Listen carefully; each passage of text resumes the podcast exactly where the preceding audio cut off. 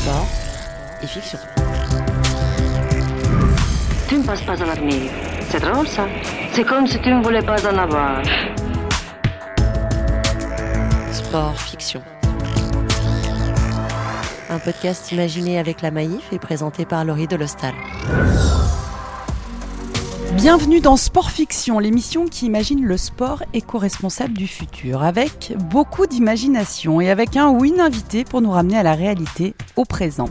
Dans chaque épisode, on, on, se projette loin dans le temps avec un scénario un peu fou pour imaginer à quoi pourrait ressembler le sport et les compétitions dans le futur et faire réagir, échanger avec notre invité, questionner l'éco-responsabilité dans le sport.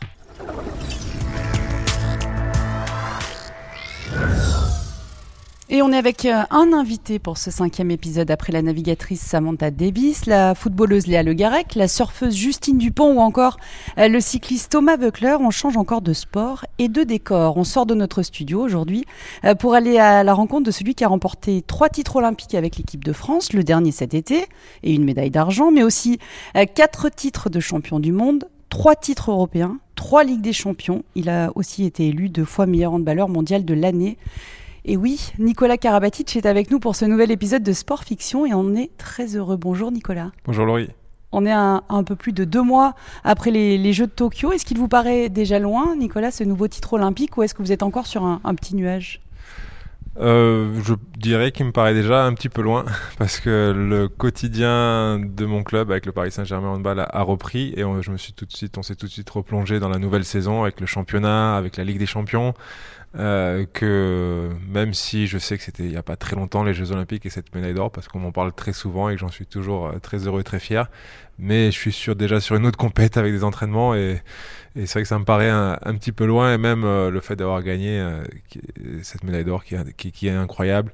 Euh, déjà après, après la victoire, j'y croyais pas trop, j'avais du mal à réaliser, j'ai encore un peu de mal à réaliser, c'est pour ça que ça me paraît aussi peut-être un peu, un peu loin parce que ça me paraît irréel d'avoir réussi à gagner une autre médaille d'or olympique. Et il y a un petit peu long à énumérer votre, votre palmarès. Hein. C'est vrai, oui.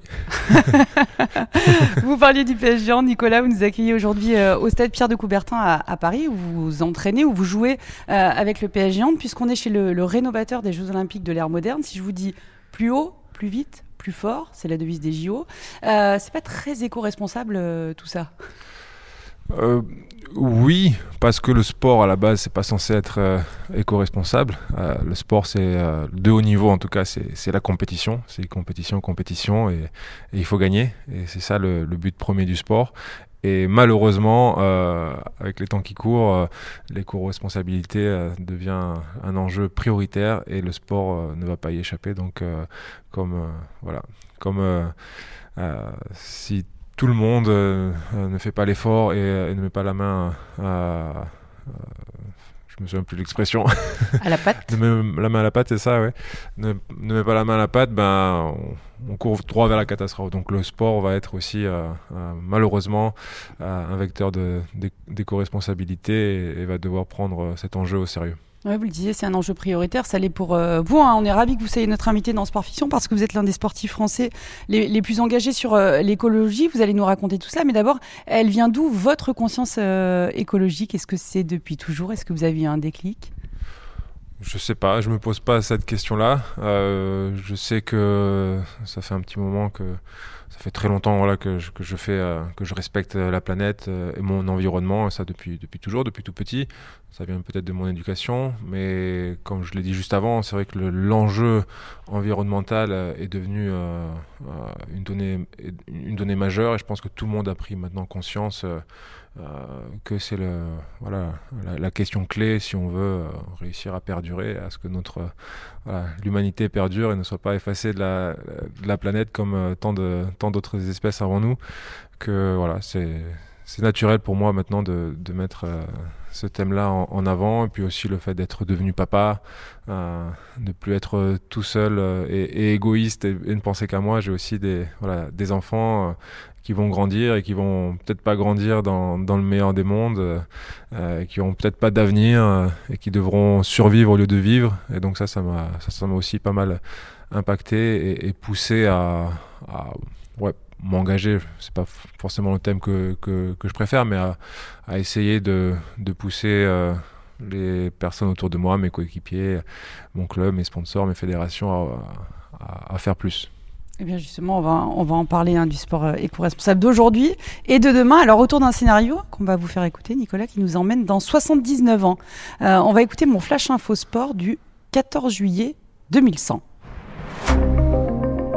calme est revenu dans l'Hyperloop Hub de Strasbourg après une effervescence qui aura duré toute cette matinée du 14 juillet 2100. Si la France a, célébré aujourd'hui la 220e fête nationale de son histoire, Strasbourg a en plus fêté ce matin le départ euh, de la délégation olympique française vers l'Inde et Amaravati, ville hôte des 42e Jeux olympiques d'été.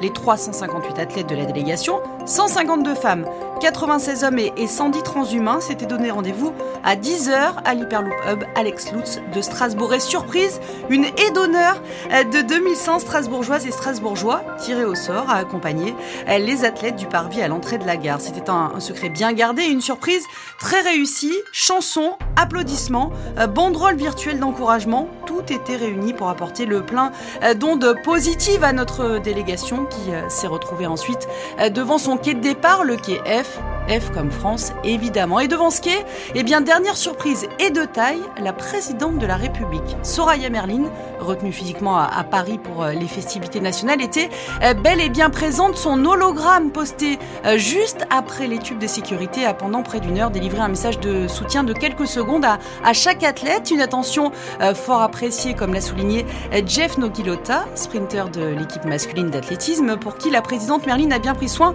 de ne pas écorcher son nom de famille. C'est à, 11h30 que toute la délégation a pris place dans les 8 loupes wagons pour un départ programmé à 11h45, direction Amaravati pour un trajet de 8h 4 minutes, 26 secondes et 43 centièmes. Les athlètes ont à l'évidence bien mesuré qu'ils resteront, quels que soient leurs résultats sportifs, dans les mémoires. Amaravati 2100 promet en effet d'être la première édition olympique à neutralité carbone de l'histoire. Amaravati, ville construite ex nihilo depuis 2014, euh, hein, a donc mis plus de 80 ans à accomplir son rêve, être non seulement un modèle de ville non polluante, autosuffisante en énergie et en ressources alimentaires, sans pour autant se couper du monde et, renier ses principes, même lorsqu'elle accueille le plus imposant euh, déplacement de population de l'année pour le plus grand événement sportif du monde. Laurie Delostal en direct euh, depuis euh, l'Hyperloop Hub Alex Lutz de Strasbourg pour So Good Radio.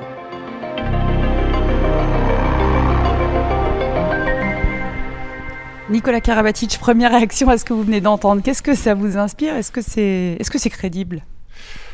Euh, bah c'est marrant de voir des scénarios comme ça.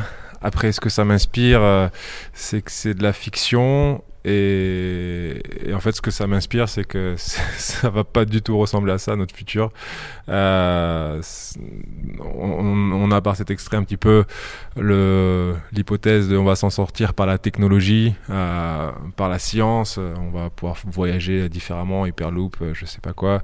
Mais en fait, euh, euh non, l'environnement, enfin la la bataille contre notre, notre pollution euh, euh, de notre espèce, nous les humains, ça c'est, il faut pas croire en la technologie et qu'une technologie va venir nous sauver. C'est, c'est, un, petit peu facile euh, de, de, penser à ça et ça ôte un petit peu toutes nos toutes les peurs qu'on a et on aimerait bien avoir quelqu'un qui vient nous dire ah, j'ai la solution miracle j'ai trouvé telle ou telle euh, chose qui va venir dépolluer euh, tout ce qu'on fait. Et en fait, euh, non, c'est pas ça. Il y a eu, je sais pas combien d'études réalisées par des éminents scientifiques et qui ont montré que c'est plus le changement de nos modèles de, consommation et de société qui vont, qui vont nous faire peut-être voilà, améliorer notre empreinte écologique et, et, pas courir vers la catastrophe que d'attendre d'une technologie ou d'un miracle. Et ça, ça va pas arriver. Donc, voilà, c'est toujours, euh, c'est toujours marrant parce que j'aime aussi la science-fiction, donc j'aime, j'aimerais bien y être et regarder le film, mais, mais j'y crois pas, mais alors pas du tout. Oui, rejoindre l'Inde en, hyperloop en, en 8 heures, ça vous fait pas rêver finalement? Ah non, alors pas du tout, non, non ça me fait pas du tout rêver.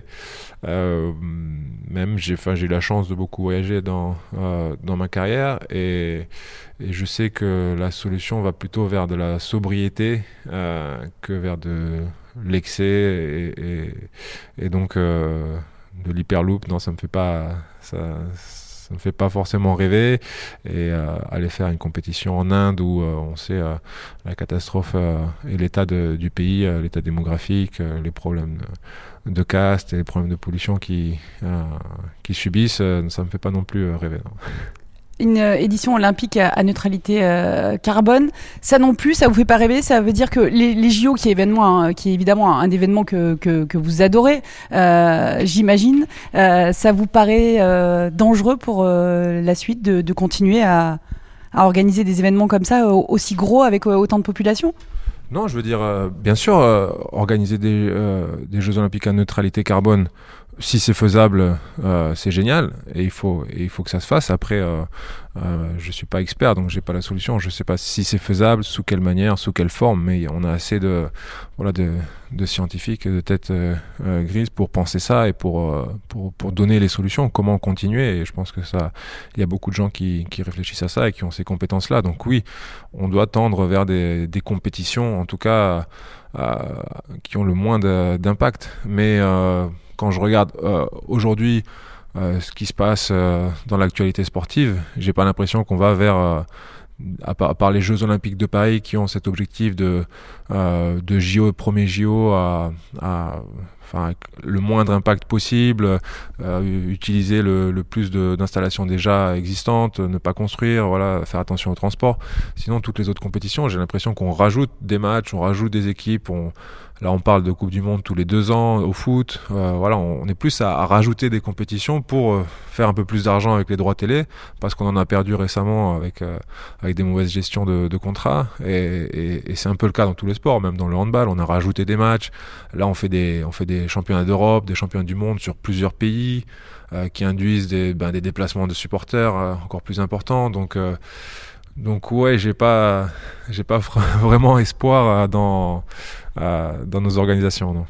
Vous parliez euh, justement, c'est un des enjeux que, pose cet épisode, hein, des, des, voyages, des déplacements euh, de supporters. Hein, ça, c'est le truc auquel on pense quand on pense au, sport euh, professionnel, hein, notamment les, déplacements des, équipes. J'imagine que c'est quelque chose sur lequel vous réfléchissez beaucoup, euh, vous, les instances. Bah, moi, pas forcément, parce que là, je suis encore dans ma carrière et que je me concentre sur, sur mes matchs, euh, sur ma performance, euh, sur ma récupération.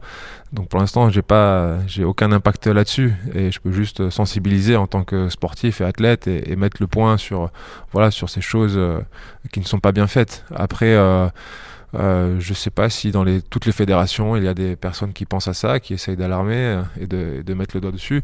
Mais c'est sûr que je, sûrement le, le, le, point le plus critique, ce sont les déplacements de supporters euh, sur, les, sur les grandes compétitions. C'est là que les, euh, que les gaz à effet de serre sont, sont le plus émis et, et je pense que c'est là-dessus euh, qui est le vrai enjeu. Et, et donc, euh, je ne sais pas quelle est la solution. Je prétends pas avoir la, la solution, mais, mais c'est là-dessus qu'on doit, qu'on doit travailler. Oui. Est-ce qu'on parle défense de l'environnement dans un vestiaire de hand ou est-ce qu'on parle juste de, défense euh, tout court? Est-ce que vous en parlez avec vos coéquipiers? Euh, oui et non, ça dépend quel coéquipier. Certains sont, sont plus sensibles, euh, d'autres moins. Ceux qui ont des enfants, ça les touche un petit peu plus. Les jeunes, on peut pas leur en, vouloir, non plus parce que ils ont d'autres euh, choses à penser et je pense que c'est c'est plutôt aux plus plus anciens et surtout aux dirigeants aux dirigeants de clubs aux dirigeants de fédérations aux dirigeants de fédérations internationales de de faire le boulot. Et c'est eux qui ont cette responsabilité là et nous les joueurs on est là pour les pousser bien sûr. Mais euh, ce sont comme euh, voilà dans la politique et dans nos gouvernements, ce sont les personnes tout en haut, celles qui ont la responsabilité de, de l'avenir et des décisions aussi. Fiction. Sport, fiction. Aujourd'hui, dans, spécifiquement dans le handball, Nicolas Karabatic, dans votre sport, à quoi ça ressemble l'éco-responsabilité? Est-ce que c'est quelque chose qui est sérieusement euh, évoqué? Je voudrais que vous nous parliez par exemple d'une initiative qui s'appelle la zone verte. Oui, la zone verte, euh, c'est une initiative qui a été lancée euh, par euh, la Ligue et par l'AJPH, l'association des joueurs pro de handball, pour ben, éliminer en fait toutes les bouteilles de plastique utilisé dans le, dans le handball, donc par, les clubs pro, que ce soit à l'entraînement ou en match.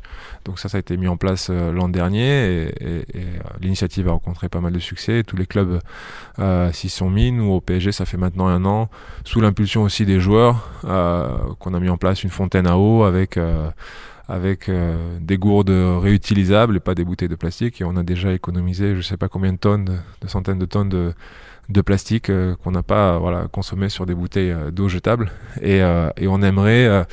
on a aussi Vincent Gérard au club, qui est le président de la JPH, qui est aussi très engagé sur ces questions écologiques, qui a challengé le, notre président de la Fédé, Philippe Bana, et Philippe lui aurait assuré que la Fédé de hand serait aussi la première euh, Fédé 100% non plastique. Euh, donc ce serait, voilà, c'est génial euh, de voir les handballeurs engagés. On lui, on lui, met un petit peu la pression à Philippe Bana qui n'oublie pas cette, cet engagement. Vous travaillez sur d'autres engagements hein, aussi, notamment avec un, ancien joueur de, de rugby. Oui, avec euh, Julien Pierre qui m'a demandé euh, si je voulais faire, faire partie de l'aventure Fair Play for, euh, for Planet, qui est un label créé pour les clubs sportifs et les fédérations.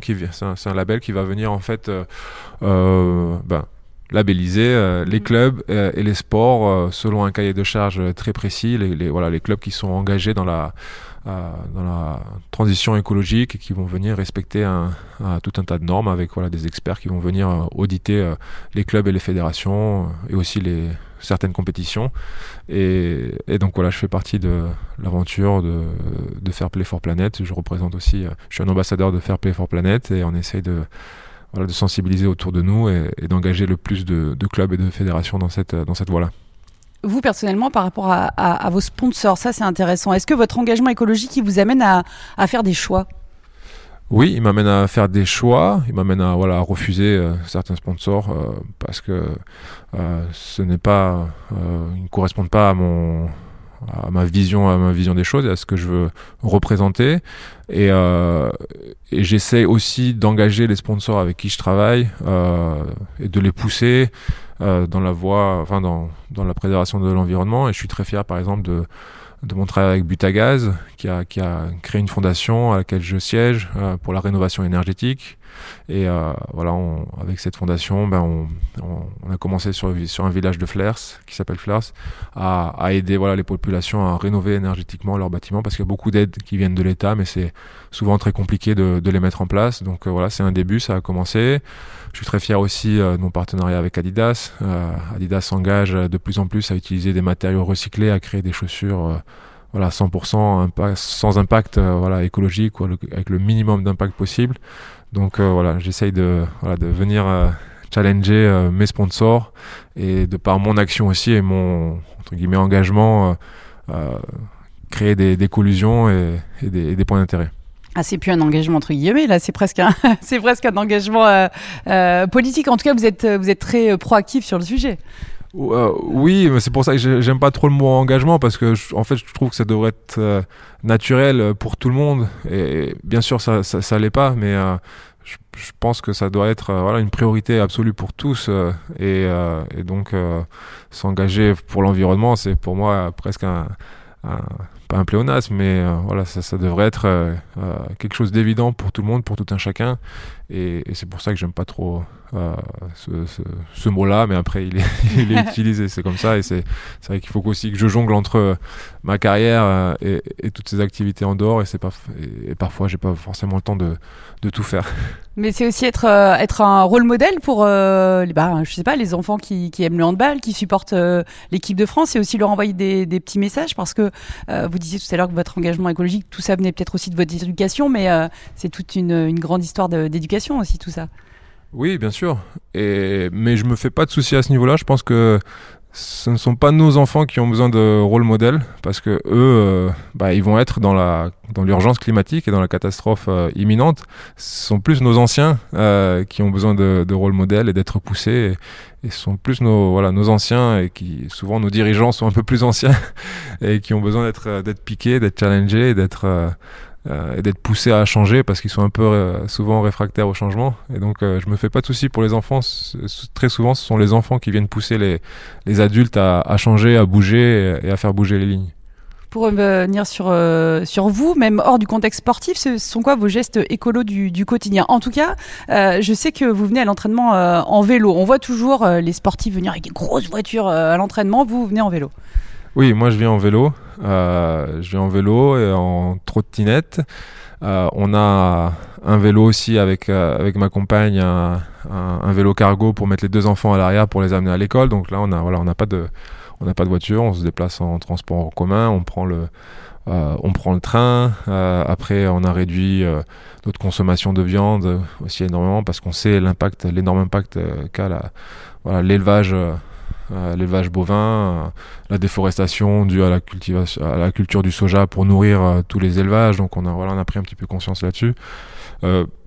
On fait voilà, on fait énormément de choses, mais le plus important, on, essaie aussi de consommer local, de faire attention où on achète nos produits, d'acheter plutôt, par exemple, en, librairie nos livres, plutôt que sur des plateformes qui payent pas forcément leurs impôts en, en France de la même manière que tout le monde, que les libraires. Euh, voilà, on essaye de, de consommer euh, intelligemment. Dernière question, euh, Nicolas, parce que personne n'est parfait, euh, même quand on est triple champion olympique. Euh, sur quoi vous aimeriez faire un effort d'éco-responsabilité au quotidien ou, ou dans votre pratique, mais c'est un truc, vous y pouvez rien, vous, vous y arrivez pas et, et vous faites des bêtises. Je dirais dans, dans tout ce qui est pas gaspillage, mais par exemple, euh, on a, on, a des, euh, on a des maillots avec lesquels on s'entraîne euh, qui sont produits très très loin, euh, souvent, euh, euh, très souvent en Chine. Euh, euh, on en utilise je sais pas combien par année. Euh, parfois on reçoit des, voilà, des dotations où on n'utilise pas la moitié des choses, donc il y a énormément de, de gaspillage là-dessus, mais après on peut pas on peut pas faire grand chose parce que bah, les, euh, les marques qui les produisent euh, ont des accords et c'est- très très long à faire bouger les choses et, et aussi on est malheureusement que handballeur, notre impact euh, est important mais pas aussi important que certains autres sportifs. euh, si eux disaient voilà on peut plus porter les maillots parce qu'ils sont produits de telle ou telle manière et qu'ils respectent pas telle cause, ben je pense que ça ferait peut-être bouger les choses. Nous handballeurs, on n'a pas encore ce pouvoir-là. Voilà, c'est même pas de votre faute là, ça va, vous êtes parfait, Nicolas. Non, non, non, on n'est pas parfait, mais euh, on, il, faut, il, voilà, il faut prendre en compte certaines choses. Sport et fiction. Sport fiction. Avec Laurie Delostal. Merci Nicolas d'avoir participé à, à ce nouvel épisode de Sport Fiction. Merci à vous de nous avoir écoutés. On se retrouve très vite pour se projeter sur le sport du futur. Et on se quitte Nicolas avec euh, la musique de votre choix. Quelle est-elle? Alors la musique de mon choix, c'est euh, un chanteur que j'aime beaucoup, un chanteur français. Je l'ai vu en émission hier sur En Aparté, donc euh, ça m'y a fait penser. Eddie De Preto avec Tu seras viril mon kid. Voilà, c'est une chanson que j'aime beaucoup et c'est un artiste que j'aime beaucoup. Merci Nicolas. Avec plaisir. On se quitte avec, euh, avec vous et, et Eddie de Préto. Tu seras viril, mon kid, je ne veux voir aucune larme glisser sur cette gueule héroïque et ce corps tout sculpté pour atteindre des sommets fantastiques que seule une rêverie pourrait surpasser. Tu seras viril, mon kid, je ne veux voir aucune once féminine, ni les airs ni des gestes qui veulent dire. Et je sais si ce sont tout de même les pires à venir. Te castrer pour quelques vocalises, tu seras viril, mon kid, loin de toi, c'est finesse tactique de ces femmes origines qui féminisent gros guise sous prétexte d'être le messie fidèle de ce fier modèle archaïque. Tu seras viril, mon kid, tu tiendras dans tes mains l'héritage iconique d'Apollon. Et comme tous les garçons, tu courras de ballon en champion et deviendras mon petit héros historique.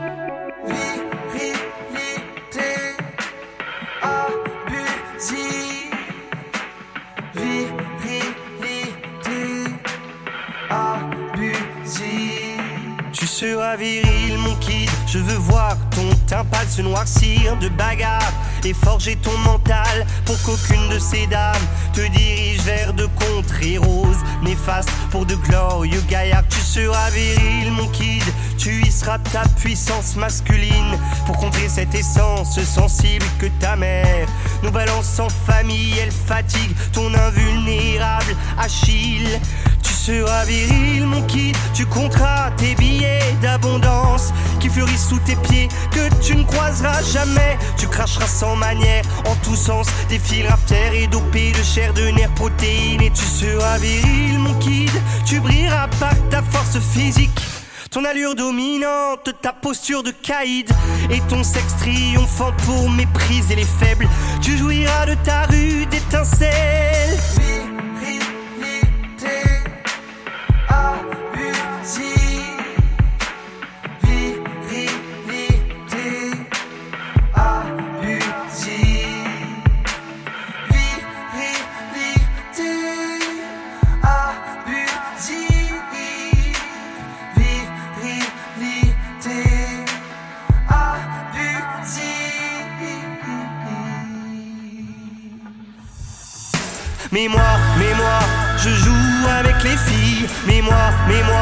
Je ne prône pas mon chibre. Mais moi, mais moi, j'accélérerai tes rides pour que tes propos cessent et disparaissent. Mais moi, mais moi, je joue avec les filles. Mais moi, mais moi, je ne prône pas mon chibre. Mais moi, mais moi, j'accélérerai tes rides pour que tes propos cessent